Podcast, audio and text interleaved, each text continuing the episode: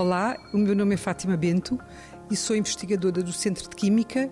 e, simultaneamente, professora auxiliar do Departamento de Química da Escola de Ciências da Universidade do Minho. Os resíduos orgânicos, ao se decomporem por um processo que se chama compostagem, dão origem a um conjunto de substâncias que são denominadas substâncias úmicas que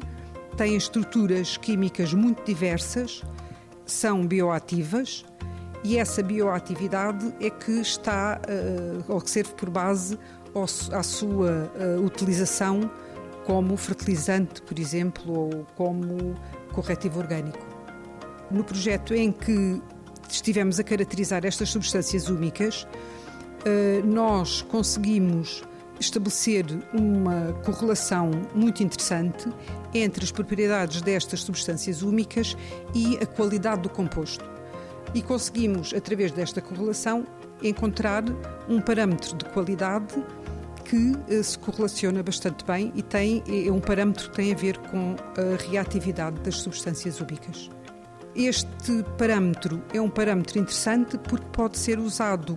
para comparar compostos de origem diferente, porque o composto pode ser produzido através de resíduos eh, muito diversos e eh, também da forma como o composto é produzido e desta forma pode ser usado não só para estabelecer, por exemplo, um critério de preço, como também pode ser utilizado para definir a dose a aplicar, porque se o composto for mais ativo, podemos utilizá-lo